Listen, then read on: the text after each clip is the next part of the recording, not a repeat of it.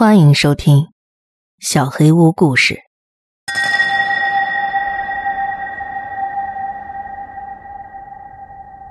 光明的未来自杀热线，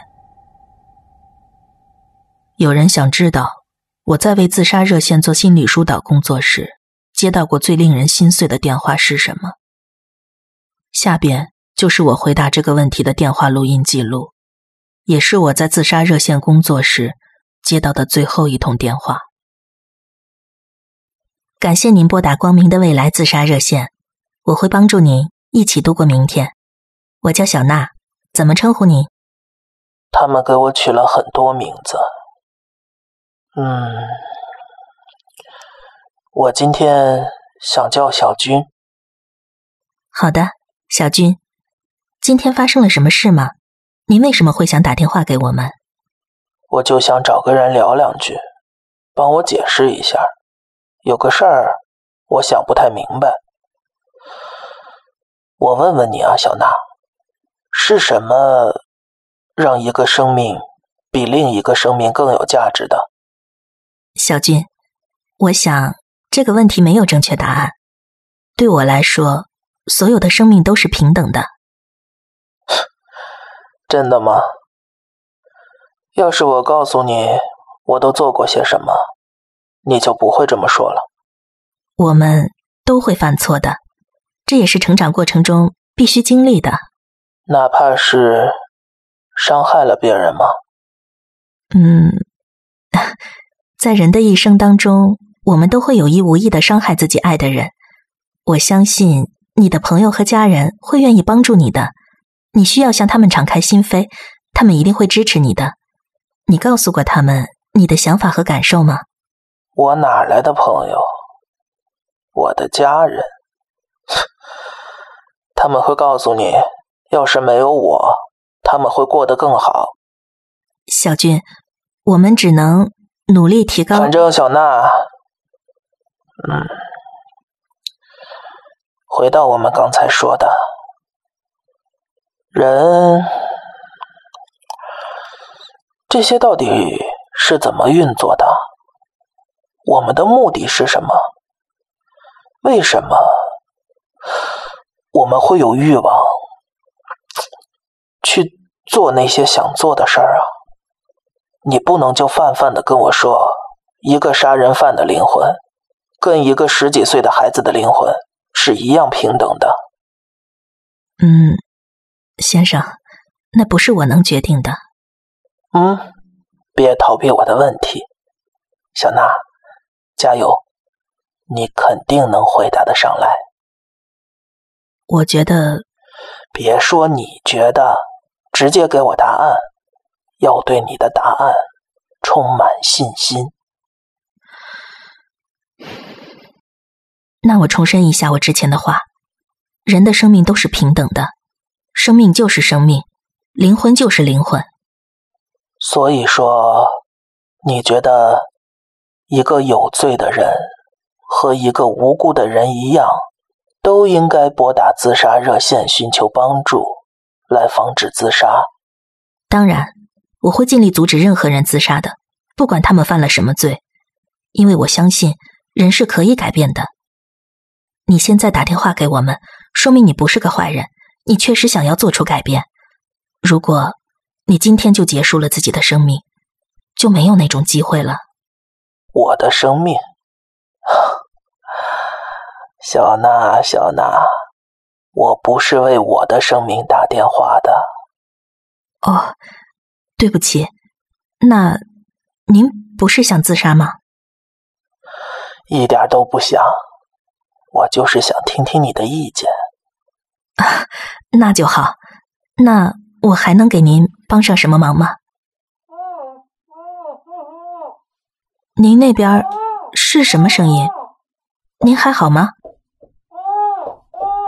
我很好。你听到的声音，就是我今天给你打电话的原因。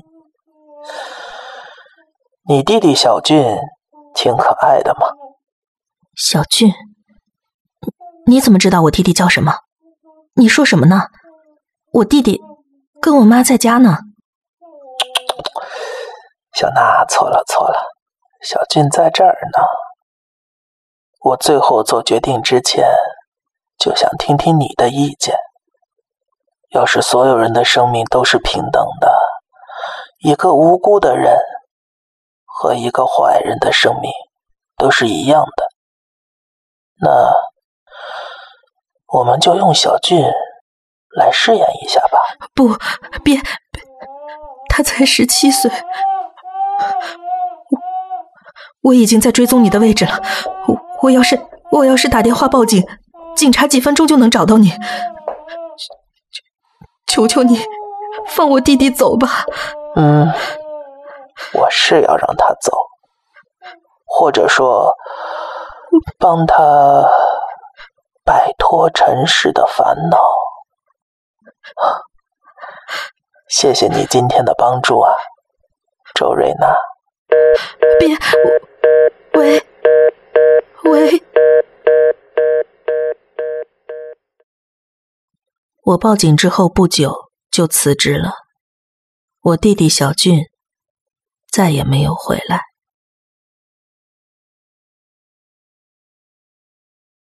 引诱。有一年的七月，我承包了一个海边的住宅工程。午休时，我每次都在海边吃盒饭。最开始只有我一个人。后来，一个关系跟我处的不错的工人小季也过来跟我一块儿吃。平常午饭时间，海滩上都没什么人，但是有一天，海边多了四个十一二岁的小孩，沿着海滩玩耍。这片海滩还没有经过开发，管理人员是禁止在这里玩的。但是我小时候也偷偷跟朋友一起在这儿游过泳，所以当时并没有在意。当我正准备在海滩上坐下开始吃午饭的时候，小季走过来跟我说：“今天阳光太强，太热了，咱们在工地上找个阴凉的地方吃吧。”说实话，我也感觉有些太热，就跟他一起离开了海边。在工地的阴凉处吃盒饭的时候，工地外头突然传来了一阵骚动，隐约还有警笛的声音驶来。走出去看看怎么回事。我站起身，想叫着小鸡一块出去看，但是小鸡却推说自己不感兴趣，根本没有站起来的意思。我就只好跟着其他工人一块出去看热闹了。看远处人群聚集的地方，应该就是平时我和小鸡吃午饭的海滩。我跑过去，向围在周边的一个大叔打听，他说是有个在海边玩的小孩被卷进海浪里失踪了。我往被警戒线围住的地方看了看，的确。只有三个小孩，我感到很后悔。如果我像平常一样在海滩这里吃饭的话，就能更早的发现被海浪卷进去的小孩。我游泳技术不错，说不定能救回那个孩子。带着愧疚的心情，我对看热闹完全失去了兴趣。我失落的回到了工地，把海滩上发生的事情告诉了小季。今天要是咱们还在那儿吃饭，说不定……那孩子就听我这么说，小季却笑了起来。呵呵，不可能的，所以我才说今天不想在哪儿吃饭嘛。我完全听不懂小季的意思，平时没觉得这小子这么冷血呀。小季感觉到了我目光中的异样，便解释道：“那边禁止游泳，其实有很多原因的。我不想提这些事情，所以就没跟你解释，怕你不相信我。”你好像对那方面的事情不太敏感，我就这么跟你说吧。明明在工地上吃午饭凉快多了，你为什么天天都想跑海边去吃啊？小季突然对我提出了疑问，我愣了一下，很快回答他：“是因为想说，在外头吃，边看海边吃，心情好，吃饭香。你话是这么说。”但是每天你都一边嚷嚷着好热好热的，一边吃盒饭，一吃完就立马回办公室凉快去了吧？这么说起来，的确，一开始我在海边吃饭是因为觉得看着海吃饭很舒服，但是第二天开始，为什么要在一点音量都没有、晒得快热疯了的地方坚持吃饭呢？连我自己都觉得不可思议了。他们锁定的目标一开始其实是你，从好久之前你就被他们召唤了。小季说，他第一次见到我的时候，就感觉我正在受着海里的他们的引诱。但是初次见面就对承包商的监工提出这种问题，肯定会被当成神经病，弄不好还会被赶走。所以小季就每天陪着我吃饭，监视着我。小季虽然知道我被他们给引诱了，但是他也不太清楚所谓的他们是什么样的形式的存在。或许就是所谓的灵魂吧。他们单方面的把意识跟我进行了对接，让我变得越来越想靠近海边，但是迟钝的我却让他们难以下手。所以他们才想在你面前把小孩卷进海里。对他们而言，小孩跟头脑顽固的你不一样，方便引诱太多了。你一定会为了救那个小孩下海的。哎。话说回来，也是因为我干扰了他们，那个小孩才变成了替死鬼。小季说到这里，长叹了一口气，眼神中有些哀伤。今天不知道是不是因为有小孩在的关系，可能小孩跟那些灵魂的波长比较吻合吧。我看清楚了他们的样子。我带着你从海边回来的时候，他们的那种气场，连我都害怕起来了。不知道是不是因为我把他们最想要的你给带回来了，就生气了。我听懂了小季的话，但是却越发感到气愤，不禁问他：“你都知道他们的目的是什么了？为什么还要放着那些孩子在那儿不管？你是被他们引诱了。”感觉不到才说这种话，那几个孩子玩的地方已经完全进到他们领地了。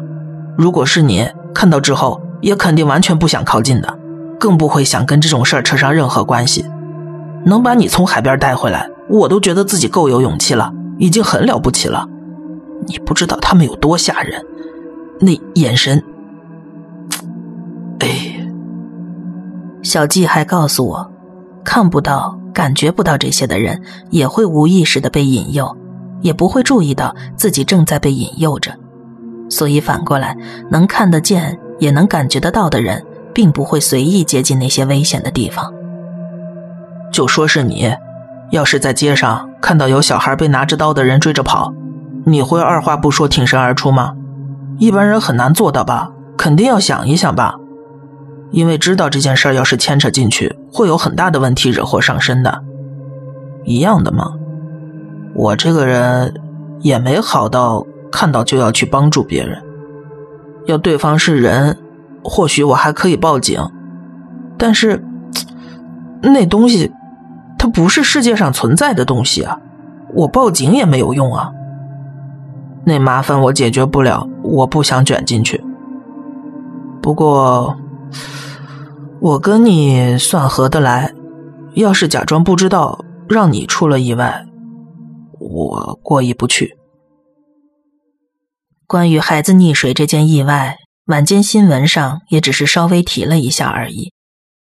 我心里很记挂这件事儿，晚上的时候还特意开车去海边看了一下，已经调来了直升机在沿着海边搜查，还有很多人打着远光手电沿着岸边搜索，但是。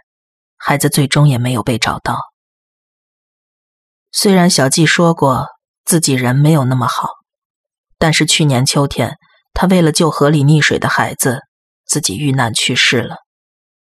或许是第二次碰到这种事儿，再也没办法视若无睹了吧。